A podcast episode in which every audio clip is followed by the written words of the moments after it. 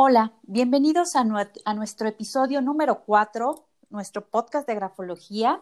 Yo soy Tania Romero, una de las fundadoras de, de Tecnigraph, y en esta ocasión vamos a tener a otra de nuestras socias fundadoras, que es Liliana Sánchez. Bienvenida, Lili. Hola, Tania, ¿cómo estás? Muchas gracias. no, al contrario. Oye, Lili, fíjate que muchas veces nos han estado pidiendo que si podemos ahondar más en la información de los servicios que tiene Tecnigraph, principalmente en recursos humanos.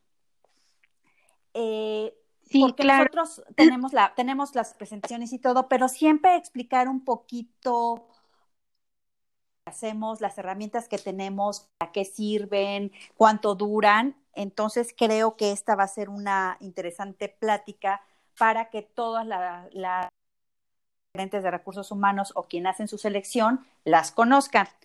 ¿Nos puedes platicar qué herramientas tiene Tecnigraph y cómo funciona esto? Y ahorita lo vamos, lo vamos comentando, Lili. Sí, claro que sí, Tania. Pues fíjate, eh, ya ves que en Tecnigraph, aparte de utilizar la grafología, también estamos especializadas en lo que son las técnicas neuroescriturales, que es en donde estamos, con las que nosotros nos enfocamos para hacer las evaluaciones de, de personal, sobre todo porque con ellas tenemos como que una estructura más definida y gracias a, al diplomado que tomamos y toda la asesoría que tuvimos de, de parte de la fundadora y de la creadora de las técnicas neuroescriturales, ha desarrollado esos, esos reportes que a las empresas les van a servir mucho porque son instrumentos muy precisos y lo que hacen es evaluar las competencias siempre por medio de la escritura de las personas, en donde se puede hacer una evaluación tanto cualitativa como cuantitativa. Y entonces no hay margen de error, porque siempre la, la persona que, que utilice esos instrumentos va a tener el mismo resultado independientemente de dónde se encuentre en el mundo con esta estructura, ¿no?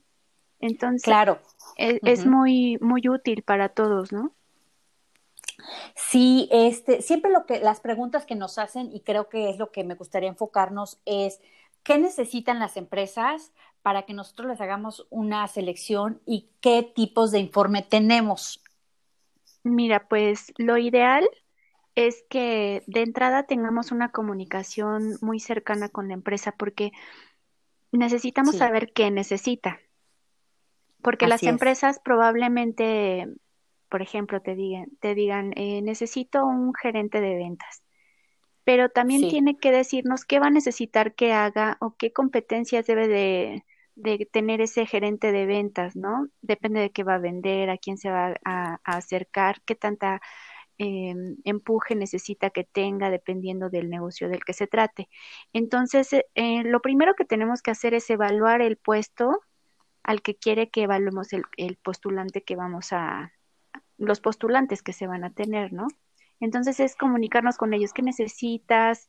Em, llenar un cuestionario que tenemos en donde nosotros le vamos pidiendo las características de las personas y una vez que ya tenemos definidas esas características, ya nosotros poder utilizar el informe de RIASEC, que es uno que evalúa las competencias, en donde a la persona lo que nosotros vamos a identificar son sus tres principales competencias dependiendo del tipo de personalidad que tenga y que se va a derivar del tipo de letra que tenga.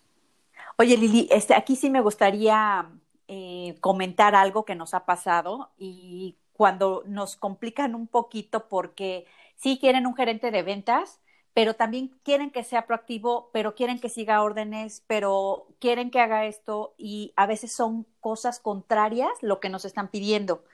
Entonces, a veces quiere que tengan todas las habilidades y eso es muy complicado, ¿no? ¿O tú cómo lo ves?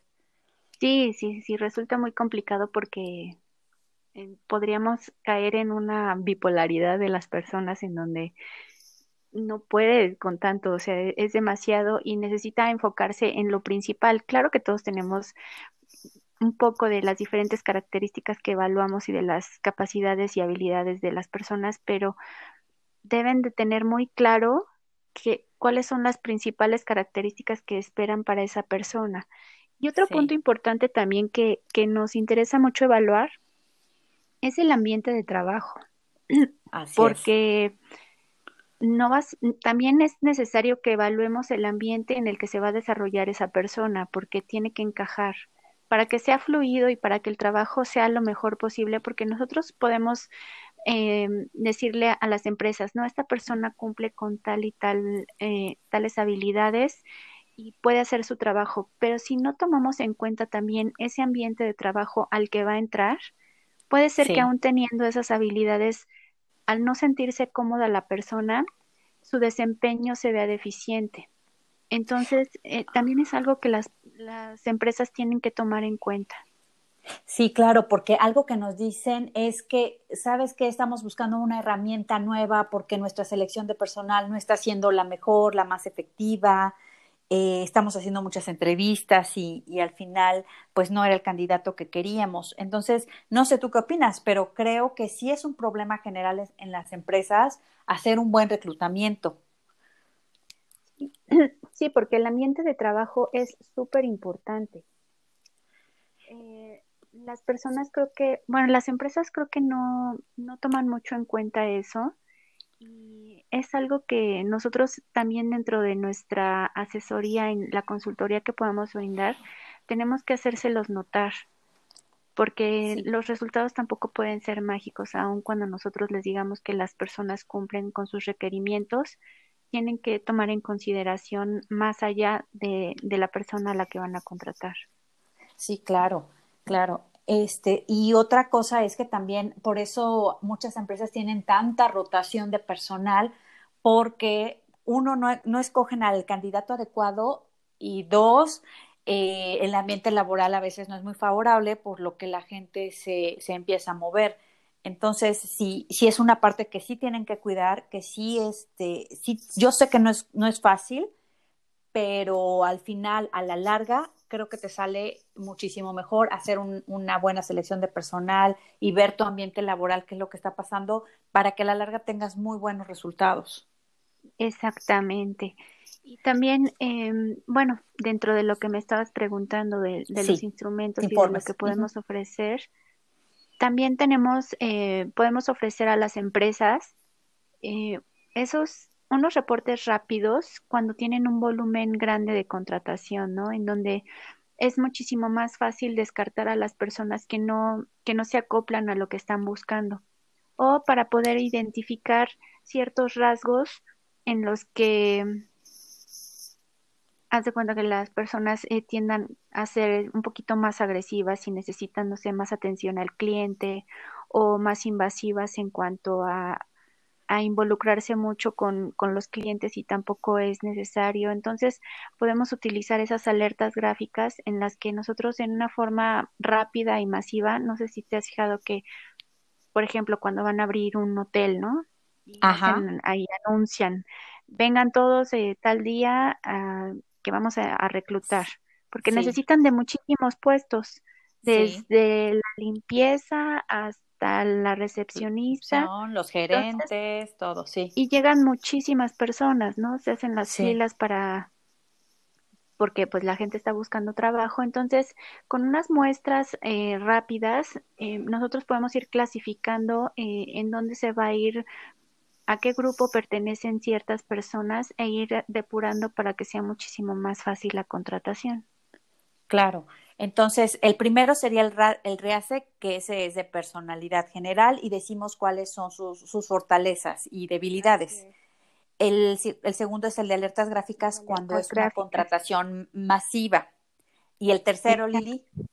Y el tercero sería la un reporte de liderazgo, ese ya sería para niveles gerenciales, en donde nosotros le podemos eh, dar un informe a la empresa del tipo de liderazgo que puede tener su, sus mandos, en donde hay algunos que pueden ser un poco más administrativos, otros pueden ser eh, más eh, en contacto con la gente. O sea, tenemos, hay seis tipos de liderazgo en, donde nosotros podemos decirle a las personas eh, cuáles son sus mejores habilidades y qué tal se desarrollarían eh, con, los equipos a los que van a dirigir. Entonces, también les es de, muy, de mucha utilidad. Eh, sí, este, algo que también es una pregunta frecuente, Lili, es cuánto tiempo nos, entrega, nos tardamos en hacer las entregas de los informes.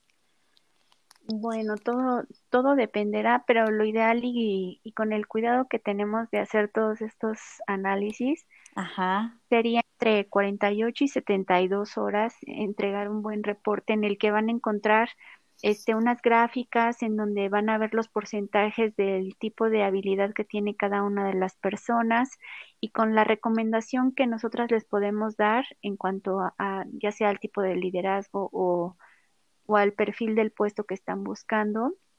Y ya, si son volúmenes más altos, pero más detallados, ya dependería de, de la cantidad de candidatos. De la cantidad, sí.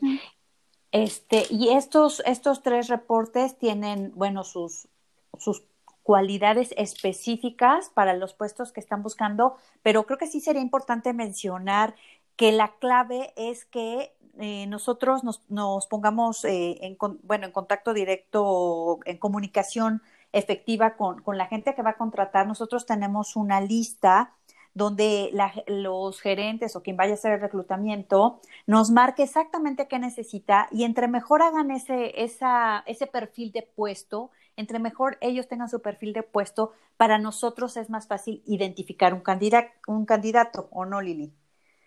Sí, claro. Sí, que es la evaluación que nosotros hacemos para saber qué perfil es el que estamos buscando.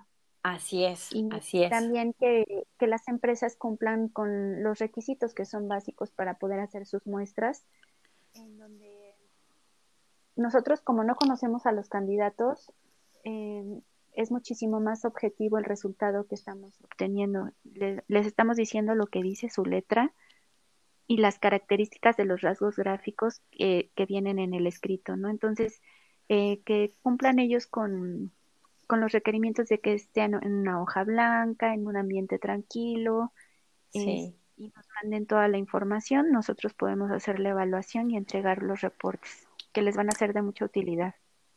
Fíjate que eh, ahorita que dices no, nos envían la información y toda esta parte, he escuchado a muchos grafólogos clásicos que están en contra de que la información se mande por PDF. Pero no sé tú qué opinas, nosotros lo trabajamos con Evelyn también este, a, distancia. Y si te mandan el PDF que tiene, que se ve bien, que incluso nosotros tenemos la herramienta para medir y todo, sí, o sea, a lo mejor se te podrá ir algún rasgo, no es como sentir la hoja, sí, o sea, esa parte a lo mejor de los grafólogos clásicos lo entiendo, pero creo que agiliza mucho porque ya, y más ahorita lo vimos en este año, que todo lo que ya no sea digital queda fuera. Entonces, para nosotros que nos manden, como, no lo, como lo hemos hecho con las empresas, que nos manden el, volumen con los PDF, no sé tú qué piensas, pero nos ha, nos ha resultado bastante bien hacerlo así. Y nosotros le regresamos el informe en PDF, igual digital, y no tenemos que estar eh, yendo ni nada, ¿no? ¿Tú cómo lo ves? Sí, no, la verdad es que la tecnología sí nos ha ayudado mucho y como no evaluamos cosas, sí evaluamos cosas tan específicas, pero la combinación de ellas nos da los resultados, o sea, no nada más nos vamos con una característica y ya nos da el resultado que estamos buscando, sino que es una combinación de, de bastantes características y rasgos gráficos de, del escrito que no, no veo tan necesario, aunque sí es muy útil tener el original, pero la tecnología nos está ayudando mucho y la verdad es que es una buena herramienta utilizar el PDF. Sí, y agiliza, agiliza mucho también los tiempos de entrega. Y nosotros que hemos trabajado con otras partes de la República, la verdad es que sí, se agiliza costos, agiliza tiempo y el resultado creo que sí es muy bueno. Sí, sí, la verdad es que a estas alturas, con la tecnología que tenemos, podemos hacer nuestro trabajo y entregar los resultados muchísimo mejor. Sí, exacto. Considero. Exacto. Entonces, nosotros, bueno, a mí lo que me gusta de trabajar con las técnicas neuroescriturales es que siento que es muy objetiva, porque en teoría cualquier grafólogo tiene que llegar a los mismos resultados, cosa que no es tan objetiva cuando es con la grafología clásica, porque ahí sí ya también depende mucho del grafólogo, pero aquí como tenemos que revisar, este, por ejemplo, en el de RIASEC 188 puntos, pues son los mismos puntos los que tú revisas y los que yo reviso y llegamos a lo mismo, ¿no? Entonces creo que eso es, eso da una certeza de los resultados que estamos entregando. Eh, Exactamente, porque la grafología es subjetiva en algunos momentos y si lo dejamos tan, tan al aire. Y estos, y estos reportes, como son ya establecidos y son reportes con los que uno tiene que cumplir con ciertas características definidas entre si cumple o no cumple, es muchísimo más fácil llegar al, al mismo resultado. Sí, claro. Entonces, pues nosotros invitamos a que conozcan esta, estas herramientas que tenemos, esta técnica que utilizamos. La verdad es que en costos, en tiempos y en resultados nos ha funcionado bastante bien. Eh, si tuvieran alguna duda, lo podríamos revisar, les podríamos mandar ejemplos de cómo mandamos los informes, si, incluso si algo no les...